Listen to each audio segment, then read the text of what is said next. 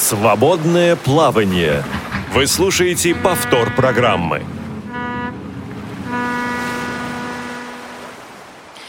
Недавно я натолкнулась на интермедиа уральских пельменей, и в ней над фразой артиста Андрея Рожкова, который изображал слепого художника, фраза была «вижу плохо, но рисую хорошо», смеялся весь зал. И правда, абсурд какой-то, слабовидящий или даже незрячий художник. Как такое может быть? Разберемся сегодня в этом вопросе. С вами Елена Колосенцева, звукорежиссер Анна Пак, контент-редактор у нас София Бланш и линейный редактор Олеся Синяк.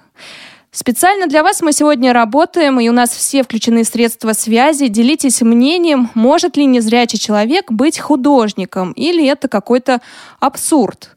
Можно ли его труды назвать настоящим искусством, или это искусство в кавычках? И почему мы восхищаемся такими людьми? Пытаемся поддержать, не сделать им больно, мол, лишь бы чем-то занимались, только бы не грустили, или действительно картины незрячих людей достойны галерей вроде Эрмитажа и Лувра. Звоните нам на телефон 8 800 716 45 на skype radio.voz и пишите смс на телефон 8 903 707 26 71. Разобраться в вопросе этом сложном незрячие художники поможет нам из Санкт-Петербурга, тоже незрячий художник Лариса Павлова. Лариса, здравствуйте. Здравствуйте. Лариса, скажите, как вы начали рисовать? С чего э, началось ваше увлечение и затем, э, наверное, смысл жизни можно назвать э, рисованием, да? Рисование у вас. Ну да, рисовать я начала, ну как, я до восьми лет видела и рисовала, как все обычные дети, особенными талантами не обладала, ну, обычные детские рисунки. А восемь лет, когда потеряла зрение, меня стали водить на разные кружки, в том числе на рисование. А, к Юрию Алексеевичу Нашивочникову, известному русскому художнику. А он уже тогда обучал детей с нарушением зрения? Да, он в то время уже 20 лет работал с незрячими, и с детьми, и со взрослыми. А, начал работать с незрячими он в 1961 году. Сначала 16 лет работал в школе для незрячих до 1976 года, а потом перешел в студию при Доме культуры э, для незрячих. А вы не спрашивали у Юрия Алексеевича, почему его заинтересовала эта тема, почему он стал обучать незрячих людей? Юрий Алексеевич рассказывает, что ему попал журнал ЮНЕСКО за 1959 год, где он увидел фотографии скульптуры Э, незрячих американцев. И его вот эти фотографии, вот эти скульптуры поразили э, настолько своей художественной выразительностью, что ему захотелось самому поучиться у незрячих рисовать, как говорит Юрий Алексеевич.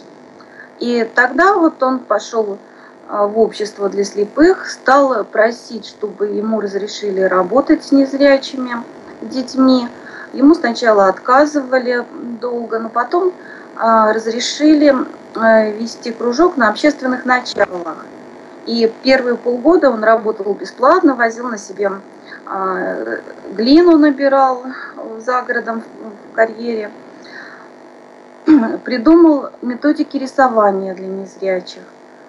А когда вы говорите рисование, вы имеете в виду и скульптуру в том числе? То есть это просто как вид искусства? Нет, я рисование имею в виду именно рисование, а скульптуру скульптурой. То есть э, Юрий Алексеевич учил именно рисовать? Он занимался и лепкой с незрячими, и рисованием. А, разработал много приемов, простых, удобных, дешевых, доступных любому незрячему ребенку, даже слепорожденному. Вот. Я слышала, что у незрячих детей существует барьер перед процессом рисования, перед тем, как начать. И читала вашу биографию. У вас этого барьера не возникло, по крайней мере, в начале. Вы даже удивились, что Юрий Алексеевич на первом занятии предложил вам рисовать просто черточки. Да, так и было? Да. Ну, я же видела до 8 лет, поэтому э, мой опыт и опыт слепорожденного ребенка это немножко разные вещи. А, для меня было рисовать естественным. То есть ну, пока еще я не пошла к Юрию Алексеевичу, но уже потеряла зрение, я пыталась рисовать обычными фломастерами, ну, как бы наугад. Да. Конечно, у меня линии не сходились друг с другом, но вот эта привычка, что ребенок рисует, и это нормально, для меня было вот, ну, как естественным процессом. Поэтому для меня здесь ничего такого откровения не было. И только ближе к 30 годам я поняла, что это действительно как бы откровение для многих не только зрячих, но и незрячих людей. Вы исследовали этот, э, эту тему и наверняка знаете, кроме Юрия Алексеевича, тогда в 60-е годы кто-то обучал незрячих детей рисованию? Может быть, не в Петербурге, в Москве еще где-то? Знаете, э, был такой э, педагог Николай Семевский, он вот известный прибор, который придумал, но это больше все-таки не рисование, а черчение было. И это тифлографика. То есть а, Семевский, вот я не помню, как по отчеству, Николай Николаевич или... В общем, он а, предлагал обводить, э, вот, допустим, в садиках сейчас занимаются с детьми, вырезают э, трафарет, яблоко, и ребенку предлагают его обвести, там, обколоть грифелем, ну, линию провести, вот, чтобы ребенок лучше представлял форму яблока. Юрий Алексеевич, он занимался именно рисованием, и никогда работу своего ученика он сказать, не трогал. То есть он, когда говорил, вот здесь у тебя все замечательно, ну вот лучше, если бы вот так вот, вот так вот, это все звучало только на словах. Он никогда, ну вот даже детскую работу не исправлял сам. Он до нее не касался руками. Рисовали дети, и он наоборот, ну и дети, и взрослые, кто к нему ходил, он наоборот отучал, чтобы не было трафаретов чтобы не было вот каких-то вот как, допустим, дети, да, зрячие дети, они рисуют по шаблону. Вот чтобы не было этого шаблона, он воспитывал именно художников. А как же тогда понять, что ребенок э, нарисовал не какую-то, не знаю, там, кляксу, а настоящий, настоящее животное? Дело не в том, что нарисовал ребенок, да, а если в этом изобразитель, ну, вот, если в этом творчество, если в этом что-то живая искра, то есть это может быть вовсе и не животное, а абстракция, но в ней есть художественная ценность. Понимаете, вот для Юрия Алексеевича это было гораздо важнее. Он талантливейший педагог, и он всегда говорил, что самое эм, Высшее – это, как бы это сказать, не предметно, не фигурное искусство. Я, может быть, сейчас другими словами это скажу, но он считает, что если научить а, человека рисовать не предметное, а, как это сказать, рисунки, картины, непредметное изображение, и оно будет красиво, оно будет то предметное он уже как бы само собой будет рисовать э, с художественной цен, ну вот будет вот эта жилка искра. Угу, понятно. Лариса, а как проходили занятия, вспомните? А, что говорил Юрий Алексеевич, какие комментарии давал, описывал ли он ту работу, которую вы сделали для вас специально? Он не описывал никогда. То есть он подходил, вот, ну, каждый сидит на своем месте, занимается в студии. Это такой Э, большая квартира четырех четырехкомнатная э, с большими коридорами, старый фонд. И каждый сидит там в своем углу, что-то занимается. Со зрячими учениками они бывают, разбирали работы. А, к нему и зрячие ходили. То есть он считал, что вот должно быть именно совместное обучение, как вот сейчас и говорят, да, и интерактивное или как. Вот. И Э, там, да, со зрячими учениками они разбирали, вот, допустим, работы одного из учеников. Он на их примере говорил, какие вот плюсы, какие минусы, какие ошибки, что можно исправить. А к нам он просто подходил, говорил, о, молодец, хорошо, хорошо, о, как замечательно. Он всегда хвалил. И э, как бы, между прочим, говорил, вот иногда он просто останавливал, говорит, во, как здорово, вот сейчас остановись, потому что дальше можешь испортить. Или, допустим, подойдет и скажет, о, как замечательно, молодец, у тебя такие вот хорошие елочки, но вот они у тебя одинаковые, а если бы ты сделала одну поменьше, другую побольше, то было бы ну, интереснее смотрелось, что красота – это мера кон- контраста. А у вас никогда не возникало сомнений в том, что вы рисуете достойно? То есть, э, может быть, это все детские рисунки? На самом деле, да, когда я только стала заниматься, ну, я тогда вообще ни о чем не думала, просто вот меня водили, рисовала, лепила. А уже там годам к 17 мне стало казаться, что это вот, ну, как бы детские рисунки, детские рисунки. Ну, Хобби, что... да, скорее? Ну, мне казалось, что что я могу, как бы я, то есть я тогда еще не понимала, что искусство это не форма, а это внутреннее содержание. И только уже вот к 26-7 годам, когда ну, появился какой-то минимальный жизненный опыт, а, появилось вот это понимание, что дело не в том, какая форма, да, а что я могу сказать через ту же форму, да, то, что я могу выразить в своих работах. Пусть это будет ну, там детские какие-то животные, но цветом, э, ну не знаю, самим сюжетом, может и не сюжетом, а просто вот я могу выразить тот жизненный опыт, который у меня накоплен. Ведь после того, как вы окончили школу, вы э, поступили в Кисловодский медицинский колледж. Получается, у вас тогда и не было мысли, что рисование станет делом всей жизни? Нет, я о рисовании вообще не думала, хотя мне папа дал с собой э, ну, какие-то фольгу, я помню, э, с инструментами. И еще, Ларис, дополнительный такой вопрос. Получается, папа был постоянно с вами параллельно, он помогал вот в этом вашем увлечении, потому что я знаю, он и книги писал потом, и помогал вас, отвел в этот кружок, да? Ну да, вот рисование – это полностью папина, как это сказать, и сфера, и заслуга. А он а сам не рисовал? Он сам нет, не рисовал, он сам был инженером-строителем, он просто привел меня вот, и, по-моему, даже первый раз я была именно с папой, и всегда на рисование водил меня именно он, но мама тоже уставала, она меня водила э, каждый день в школу и забирала. Это больше часа на дорогу в один конец, потом возила на музыку и гимнастику в Дом культуры, это тоже от школы часа. Вот. А по выходным уже папа возил меня на рисование. Вот. И он э, но вот именно его терпение, его настойчивость, э, все инструменты сделал мне папа. И ну, э, даже он старался сделать э, побольше, чтобы мне осталось, если вдруг с ним что-то случится. Ну, как, к сожалению, не вышло. Вот. И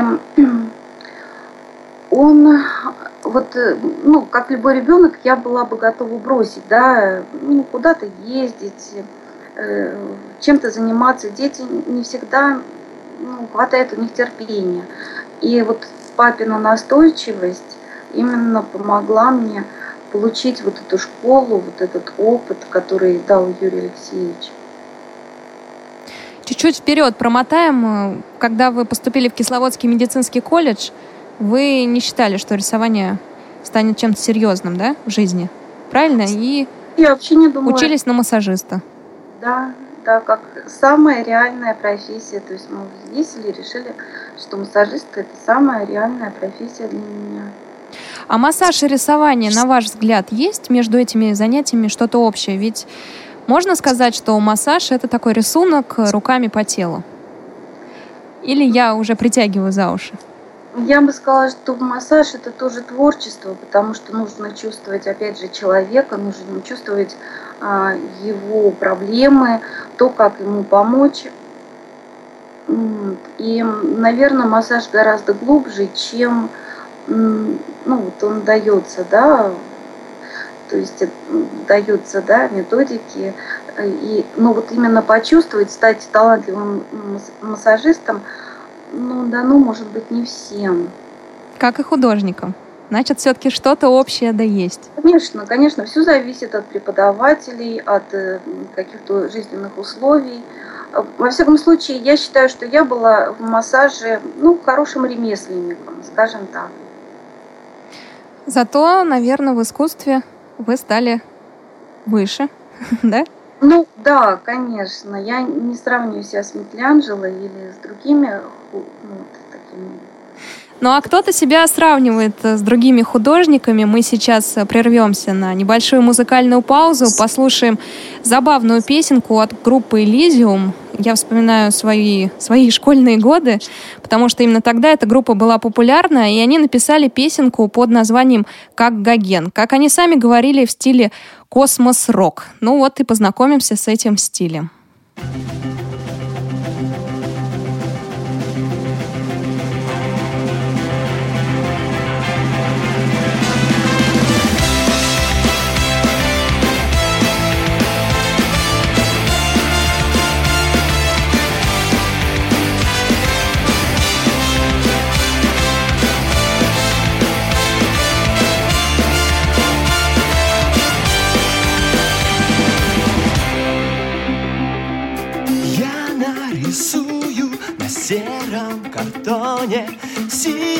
Синее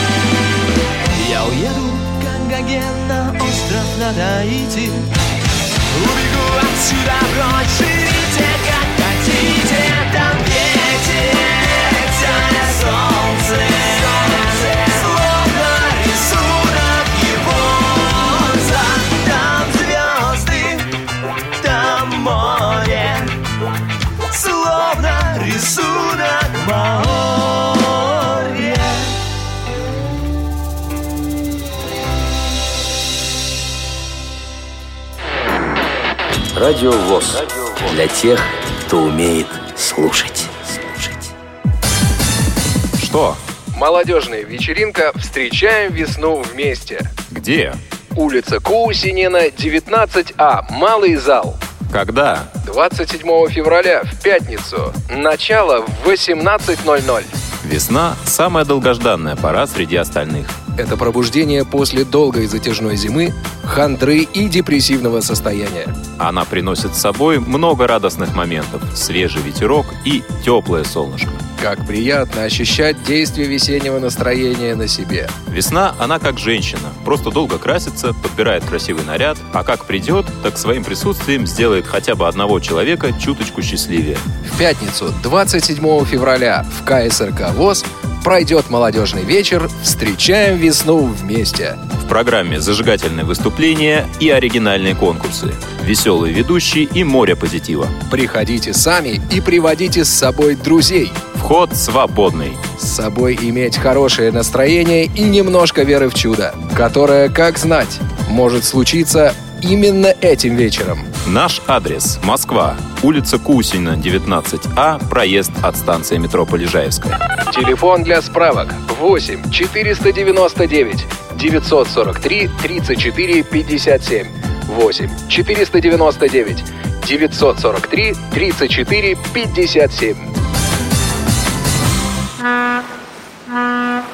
Свободное плавание. Вы слушаете повтор программы. Друзья, присоединяйтесь к беседе, отвечайте на вопросы. Может ли незрячий человек стать художником, по вашему мнению? Можно ли его картины назвать искусством, искусством с большой буквы? И если мы действительно говорим, что это искусство, то не лукавим ли мы? Говорим, может быть, это только потому, что рисовала картину незрячая художница. Звоните нам на телефон 8 800 716 45. Ваше мнение для нас очень важно. Или на skype radio.voz. И также мы принимаем сегодня смс на номер 8 903 707 26 71. На связи с нами Лариса Петрова, художница из Санкт-Петербурга. Лариса, а, скажите, вот тогда, когда вы, я так понимаю, уже окончили э, Кисловодский медицинский колледж, как вы стали рисовать? Просто не получилось работать массажистом? Какие-то возникли трудности? Нет, я первые 6-7 лет работала массажистом. Вот, Достаточно а потом, долго. Ну, можно так сказать. Потом м, стали проблемы со здоровьем, и я уволилась и стала искать уже дело для души, а не для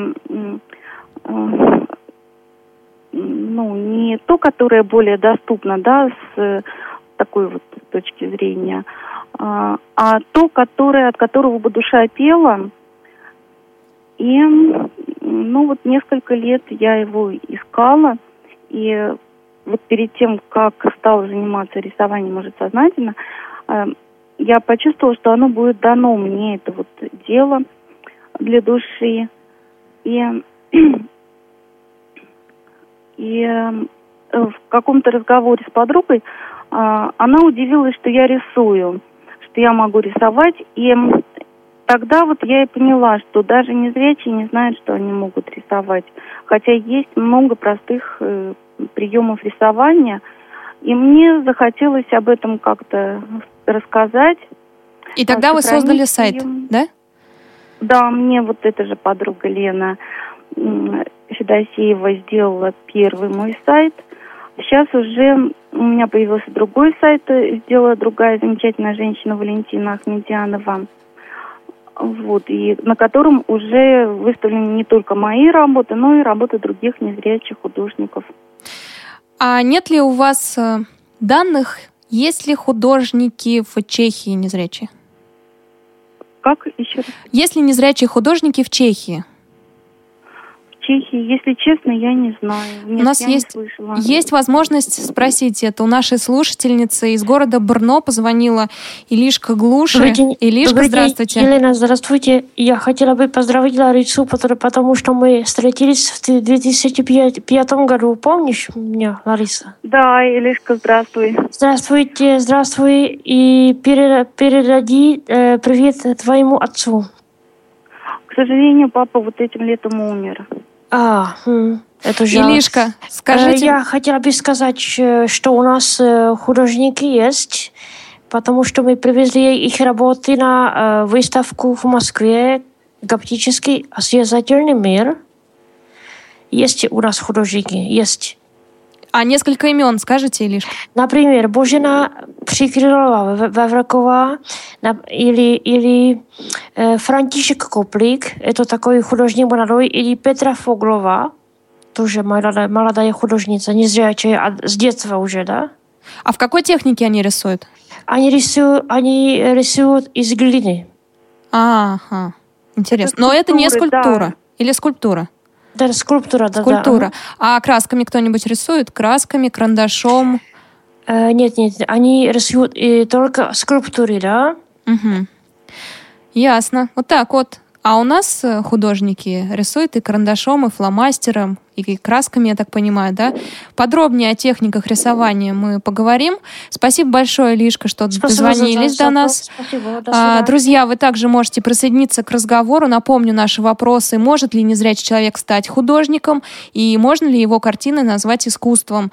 Звоните на номер 8 800 716 45 по скайпу radio.voz и присылайте смс на номер 8 903 707 26 71.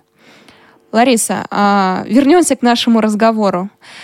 Я знаю, что да, с массажем не получилось. Вы э, сделали потом сайт очень интересный, начали рисовать и захотели, для вас это было принципиально, захотели вступить в союз художников.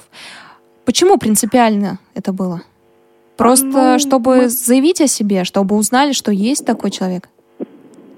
Знаете, мы поговорили и решили, что для статуса будет важно а, вступить в Союз художников России, а, чтобы вот, допустим, мы рассказываем кому-то, да, чиновникам или там педагогам, родителям, и не просто вот я, Лариса Павлова, рисую, а я бы могла сказать, что я Лариса Павлова, член Союза художников России. Согласитесь, немножко разное отношение было бы. То есть мы захотели, вот я, папа Юрий Алексеевич, мы посоветовались, и появилось это желание именно, чтобы придать вес, ну вот как это сказать, нашим словам, э, знаниям тому, что незрячий может быть художником именно. И какая была реакция в Союзе художников? Ну, мы на самом деле не сразу стали вступать в Союз художников. Сначала была у меня выставка в библиотеке э, в Санкт-Петербурге, э, в Петербурге на Торжковской 11, первая моя персональная выставка. Вот. А потом уже стали пробовать э, в ту, ну, как это сказать, принять участие в ежегодной выставке в Союзе художников и в Манеже. И когда мои работы взяли на выставке, тогда уже ну, вот мы решили следующим шагом вступать в Союз художников. Ну и мы, я все время говорю мы, потому что э, папа возил мои работы. Э, ну, Лариса, а как папу звали? Владислав Максимович. Угу. И ну, вот когда открылась выставка в Союзе художников – ежегодная, да, где бы была моя работа, тоже участвовала. Ученики, ученик Юрия Алексеевича, Дмитрий Борисович Маркуль, подвел нас а, к председателю секции графики Симоне Александру Борисовичу с вопросом, что вот, эм, ну, я хочу вступить в Союз художников России, что вот как быть, чтобы он нам посоветовал. И он посоветовал подойти к председателю секции гра э, графики. А, а, вот Александр Борисович, председатель секции искусствоведения. И посоветовал подойти к председателю секции графики Траугуту Валерию Георгиевичу. Сам нас подвел, объяснил ситуацию. И Валерий Георгиевич с теплотой тоже к нам отнесся. Он сказал, да, хорошо, а, вот, э, только я должен сначала сам посмотреть работы. Папа вот привозил тогда, привез их в студию к Валерию Георгиевичу. И э, он сказал, да, работа выше среднего уровня, будем вступать в союз художников. Ну и, конечно, сначала... И как, как, мы... как, какая реакция у людей была там? Ну, реакция была, конечно, э, для всех это было неожиданностью, и пока не увидели мои работы, конечно, была полнейшая растерянность, что если еще и слепые э, принимать союз художников, что же тогда пойдет дальше, да, какая пляска станет. Угу. Вот, то есть, и, но когда уже увидели сами работы, то, ну, как-то вот немножко страсти утихли, хотя вызвало тоже интерес, что это вот я не единственный, не феномен, а нас целая группа художников, вот, э, что Юрий Алексеевич занимался не с одной мной, да, а вот э, каждый его ученик, что зрячий, что не зрячий, он из каждого сделал именно художника. Пусть не все выставлялись, не все вступали в союз художников или в какие-то другие ну, премии, да, участвовали в выставках. Но, по сути, они, каждый его ученик, из каждого он вырастил художника. До нас дозвонился Виталий из Екатеринбурга. Виталий, здравствуйте. Здравствуйте. Вы рисуете?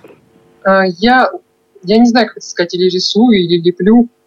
Вот, потому что технология, она чем-то похожа и на рисование, и чем-то похожа на глину, но это не то и не другое. Расскажите, как это? Это из пластилина. Вот.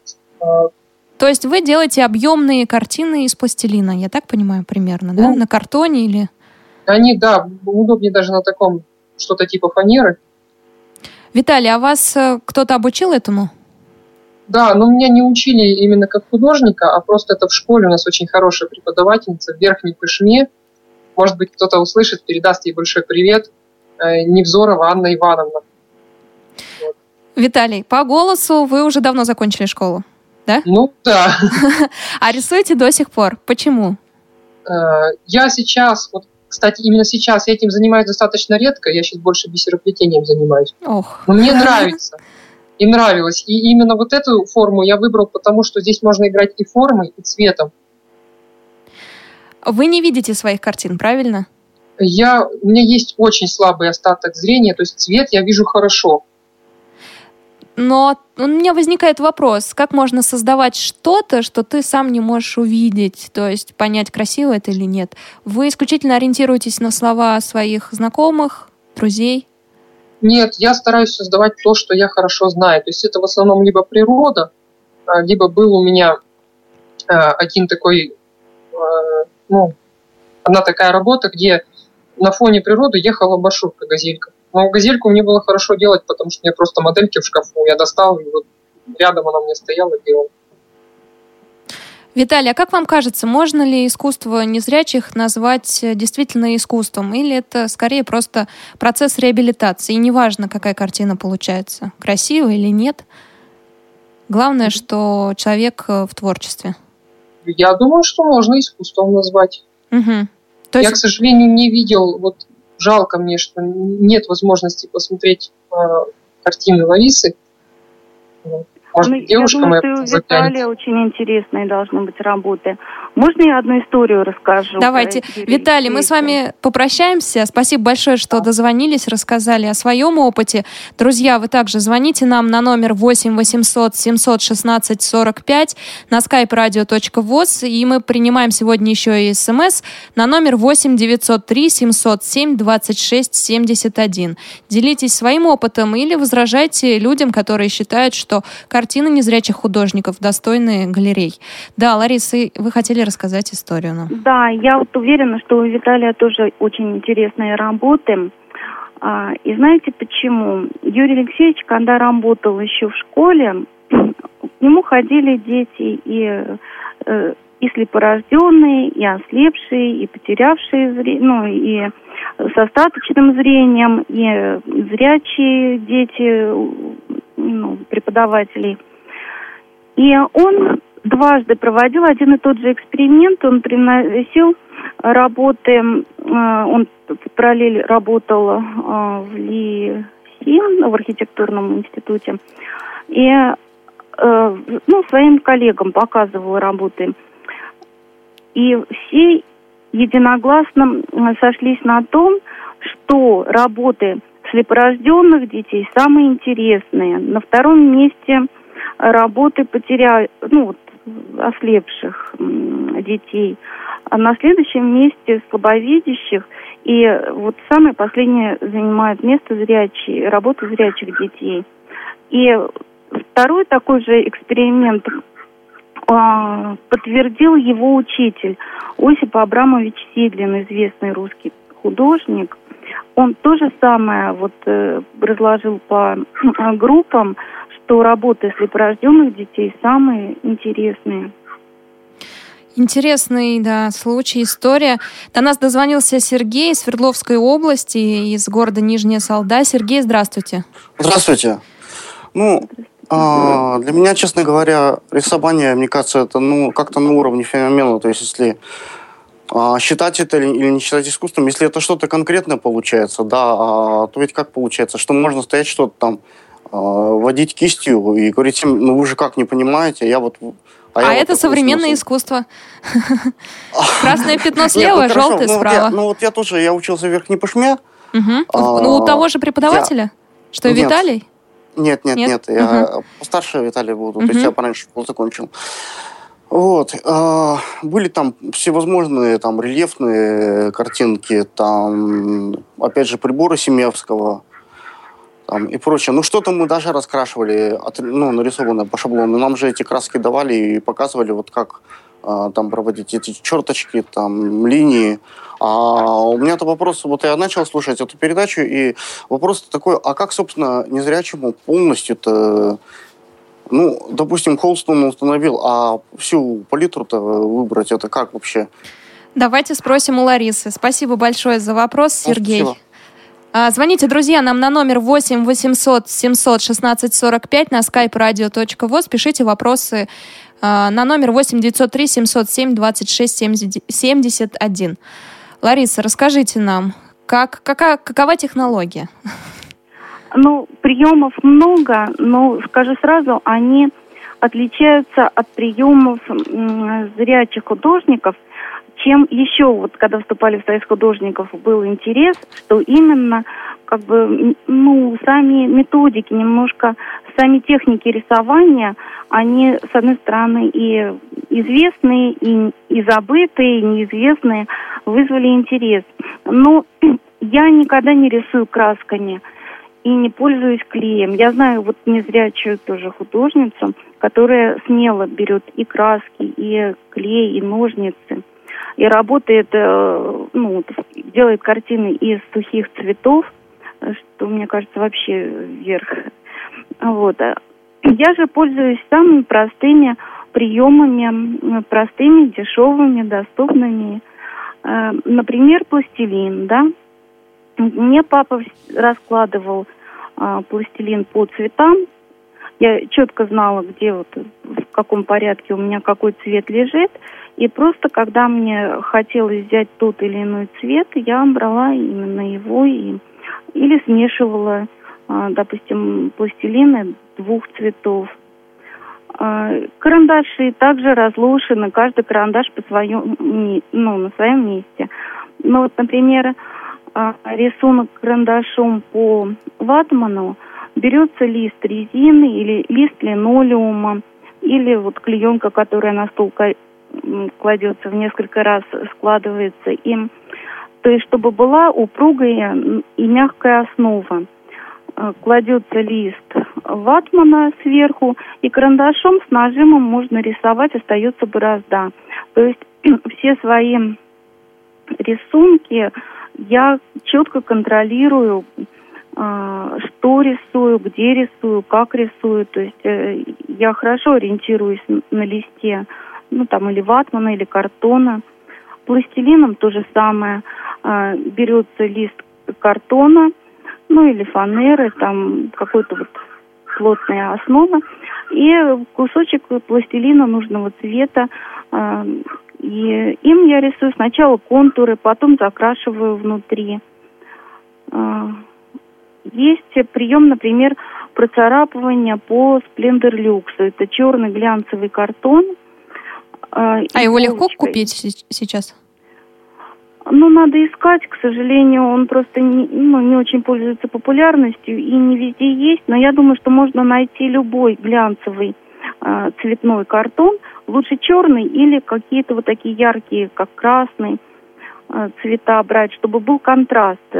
Бел, получается белый рисунок, то есть вот, допустим, черный э, верхний слой иголочкой прорезается, иголочка прикрепляется, допустим, к карандашу или какой-то вот такой основе, и как ручкой можно проводить, иголочка процарапывает верхний слой и просвечивает белый.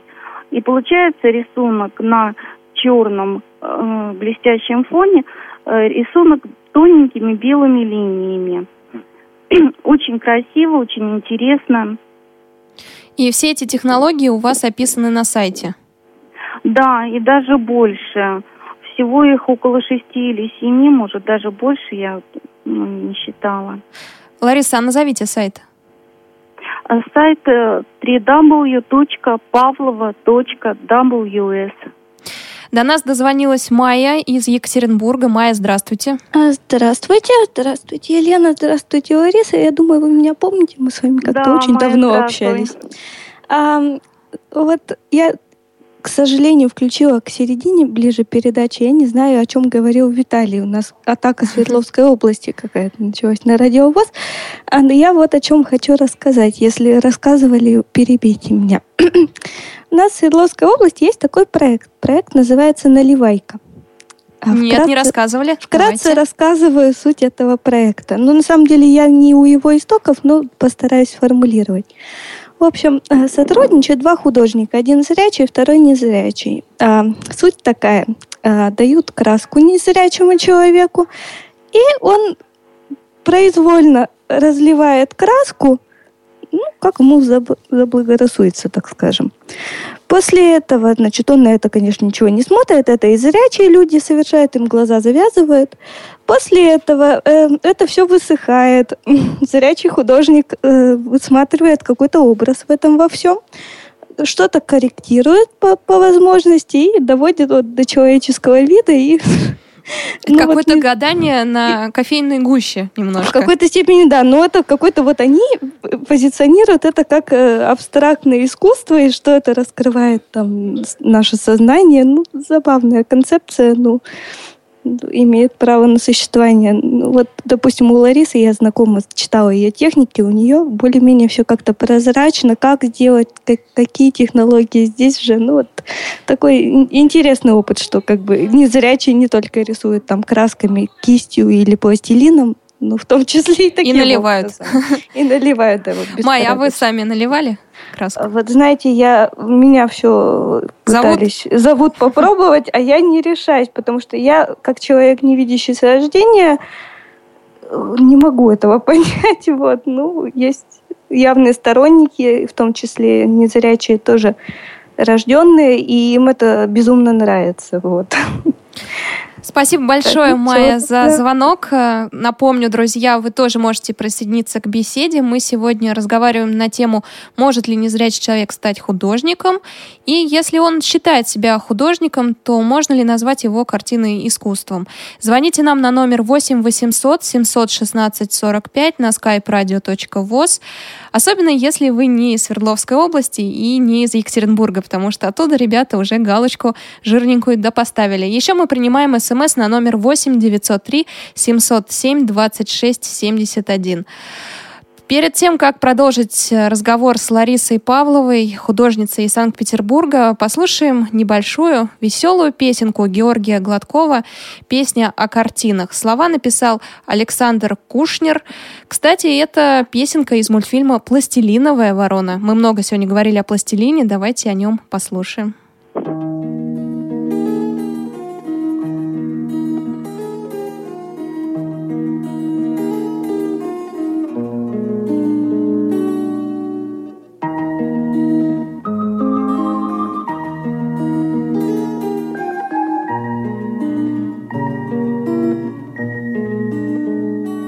Если видишь на картине нарисована река, Или ель и белый иней, или сад и облака, Или снежная равнина, или поле и шалаш, Обязательно картина называется пейзаж.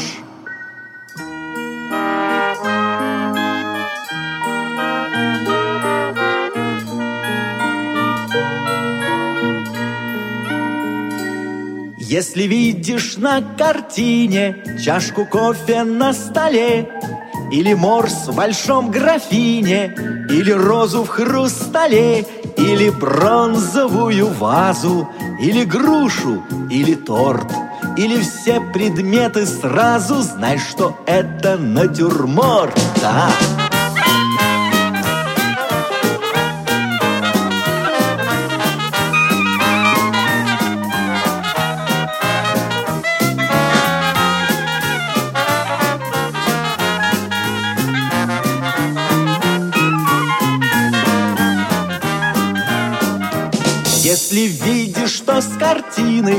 Смотрит кто-нибудь на нас. Или принц в плаще старинном Или в робби верхолаз Летчик или балерина Или Колька, твой сосед. Обязательно картина Называется портрет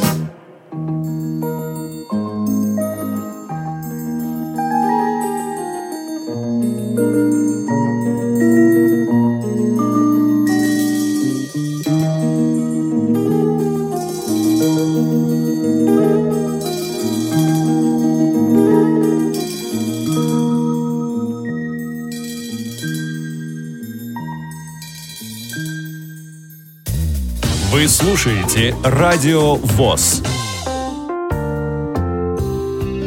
Уважаемые слушатели, 28 февраля 2015 года в Малом зале КСРК ВОЗ состоится концерт «Мелодии моей души» лауреата Международного фестиваля «Солнечная волна», неоднократного дипломанта конкурса вокалистов «Фестас», солистки Народного театра звука «Русская рапсодия», актрисы Народного театра «Внутреннее зрение» Светланы Лебедевой. В программе принимают участие коллективы КСРК ВОЗ и приглашенные гости. Начало концерта в 15.00. Вход свободный. Справки по телефону 8 499 943 52 98. 8 499 943 52 98.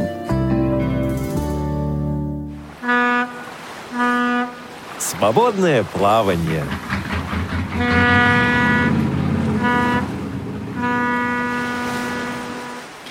Приношу свои извинения композитора, автора песни, автора музыки этой песни. Зовут э, не Георгий, а Григорий. И, кстати, он говорил, что его часто путают с другим композитором Геннадием Гладковым. Вот таких э, много, оказывается, имен. Григорий, Георгий, Геннадий. Но наш Григорий Гладков, он иногда прибавлял, чтобы его не путали к своей фамилии Гладков-Югин. Вот такое еще дополнение. Лариса, нам Майя сказала, что она не видела с детства и немножко не представляет, как э, рисовать, как я поняла. И поэтому у меня такой вопрос. Видели ли вы, знакомы ли вы с э, людьми, которые не видели с детства и рисуют при этом? Знаете, лично, лично я сейчас не могу сказать, хотя вот я много слышала об одной ученице Юрия Алексеевича, он вот, э, когда я с ним недавно говорила, сказал, что она самая талантливая была из учени, учеников. Вот. Э, она слепорожденная, Женя Павлова. А много есть в интернете, э, как это сказать, заметок о слепорожденном турецком художнике Эсрефе Армаганове. Арма не знаю, как Ну, можно правильно. найти наверняка в интернете. Да. А какая у него технология была? А, Техника? Он, он рисует красками, по-моему, акварелью, э, делает грунт, потом э, наносит бороздки рельефные и, соответственно, наносит один слой краски, допустим, фон, потом, когда она высыхает, следующий слой – ну, в общем, сложная технология.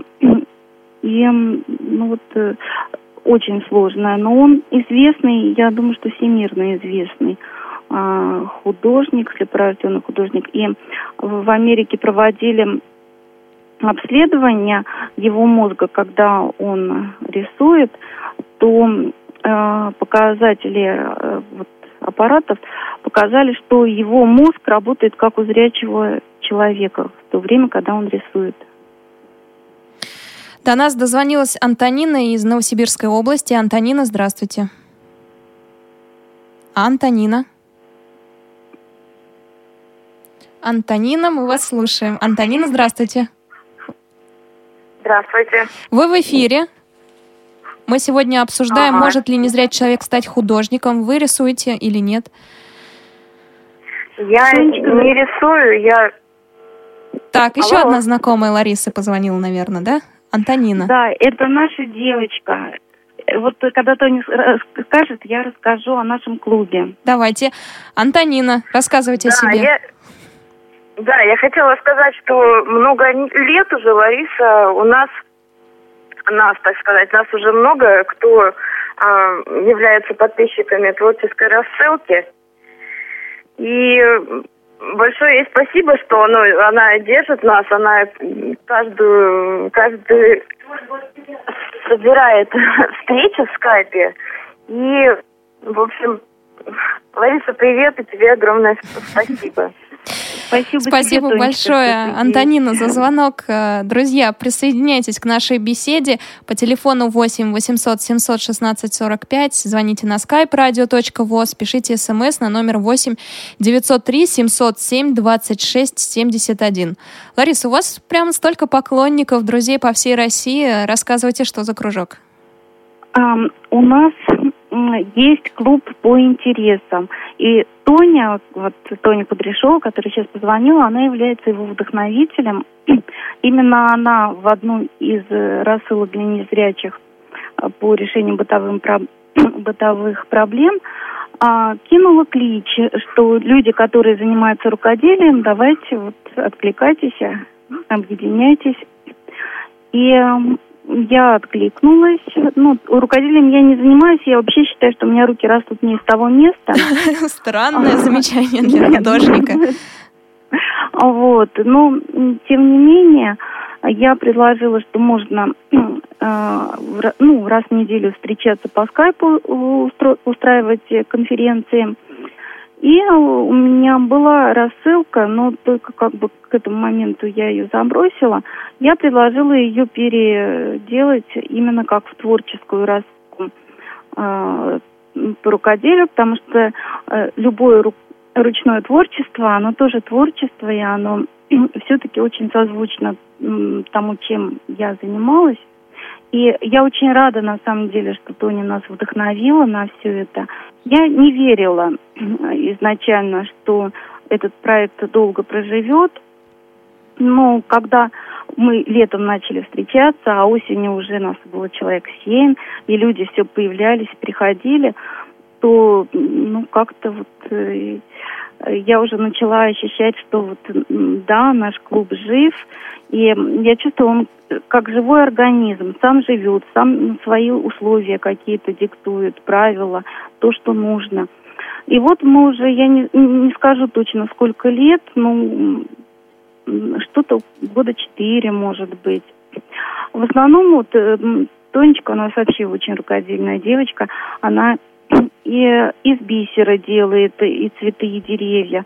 Ну, вот Виталий говорил, что тоже бис- бисероплетением занимается. А, Тоня из пластиковых бутылок делает и косметички, и коробки.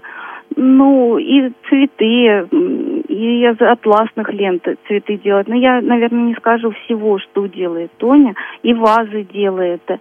А, Вот. Другие девочки, ну, в основном тоже у нас все занимаются бисероплетением, делают цветы, игрушки из бисера. А, Вот. Есть девочки, которые занимаются а, из конфет составляют букет. У нас такая вот есть Лена из табакерки. Лариса, а можно на этом заработать? Потому что букеты из конфет уж точно можно продать. Они сейчас очень популярны. Знаете, я вам не скажу, это, наверное, зависит от человека конкретно. Я знаю, что у нас девочки, ну, когда есть такая возможность, э, про- продают свои работы. Может быть, не все, а кто-то. Ну, то есть это вот зависит от э, человека, как вот ну, как, что складывается. В принципе, конечно, можно, потому что работы очень хорошие. Они тоже есть, ну, может быть, не всех наших девочек, но а, многие из наших девочек и мальчиков тоже работы представлены у меня на сайте www.pavlova.ws. Вот и бисерные работы. Де- многие девочки вяжут роскошные вещи, э, как я понимаю. И когда вот у нас есть клуб, у нас больше, ну, я точно не скажу, сколько сейчас подписчиков, но больше ста точно. И чувствую, что вот, ну, не я одна рисую, кто-то, а вот как у меня знакомая, делает картины из сухих цветов, из песка, а, что тоже очень непростая техника для незрячего. Другие из бисера делают э, роскошные вещи. Просто понимаю, что да, изобразительное творчество может быть э, ну, в большей степени пока декоративное, оно все-таки развивается и занимает свое место в вот, мире, в мировом искусстве. Да, и тема искусства и незрячие у нас периодически возникает в эфире Радио ВОЗ. Напомню, друзья, что у нас была похожая тема как раз в программе «Свободное плавание». Мы говорили о скульптуре. Еще у нас было интервью с художником из Германии, который предлагал свою технику рисования для незрячих Хорст Мюллер. Тоже можно найти у нас в архиве радио на сайте Радио ВОЗ. А, Лариса, еще несколько слов. А, буквально у нас а, немножко минут остается. Две-три, может быть. Какие ресурсы вы еще порекомендуете тем людям, которые хотят э, научиться рисовать? Я так поняла, что можно зайти на ваш сайт, можно постучаться в беседку к Антонине. Еще что-нибудь такое специфическое именно для людей с нарушением зрения? Знаете, сразу не соображу. Но скажу только, что если кто-то ну, заинтересуется, то на сайте есть мой электронный адрес. Пусть пишут, стесняются, я отвечаю каждому, ну, кто пишет. И к нам можно присоединиться, там есть адрес для под, ну, вот, э, подписки на рассылку. Вот. Если какие-то проблемы с подпиской возникнут, тоже можно мне написать на личный адрес. Вот. все, ну, что я знаю или чем могу, то помогу. И девочки у нас все очень добрые, очень отзывчивые. И кто что знает, с удовольствием делятся, общаются. И рассказывают. Самое интересное, друзья, что в конце интермедии уральских пельменей, о которых я говорила в самом начале программы, художник подарил девушке, тот самый незрячий художник, прекрасный портрет он подарил и добавил «Хочу пожелать, чтобы любой, даже самый плохой художник не испортил вашу красоту». И, значит, действительно, плохой или хороший художник зависит скорее не от физических данных, а от таланта и сегодня с нами беседовала и отвечала на вопросы Лариса Павлова. За качество и уровнем звука следила Анна Пак, наш звукорежиссер. Наши звонки принимала Олеся Синяк, ваши звонки. И возможность услышать эту беседу за тысячу километров от Москвы осуществляла София Бланш. Я с вами, друзья, прощаюсь. На связи была Елена Колосенцева. До встречи в эфире Радио ВОЗ.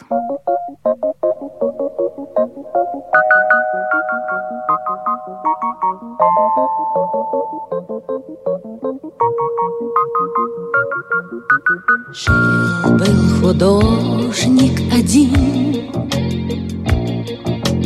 Домик имел и холсты, Но он актрису любил, Ту, что любила цветы. Тогда продал свой дом. Продал картины и кровь. И на все деньги купил Целое море цветов. Миллиона, миллиона, миллион алых роз окна, из окна, из окна видишь ты. Кто влюблен, кто влюблен, кто влюблен и всерьез. Свою жизнь для тебя превратит в цветы. Миллиона, миллиона, миллион алых роз. Из окна, из окна, из окна видишь ты влюблен, кто влюблен, кто влюблен и всерьез Свою жизнь для тебя превратит в цветы. Утром ты встанешь у окна. Может, сошла ты с ума. Как продолжение сна. Цветами полна, Похолодеет душа. Что за богач здесь чудит? А под окном чуть дыша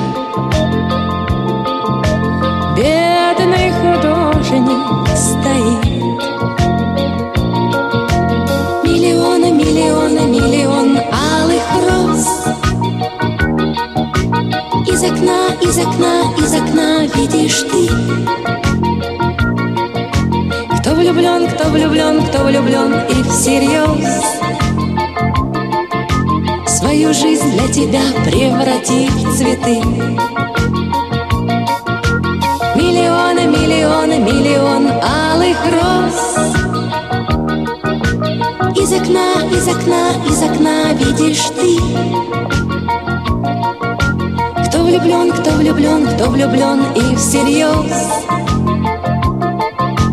Свою жизнь для тебя превратив в цветы. Встреча была коротка В ночь ее поезд увез Но в ее жизни была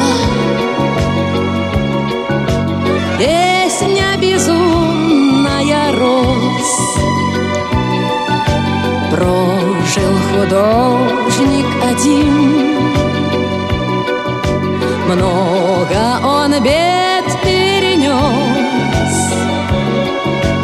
но в его жизни была целая площадь цветов. Миллионы, миллионы, миллион алых из окна видишь ты. Кто влюблен, кто влюблен, кто влюблен и всерьез. Свою жизнь для тебя преврати в цветы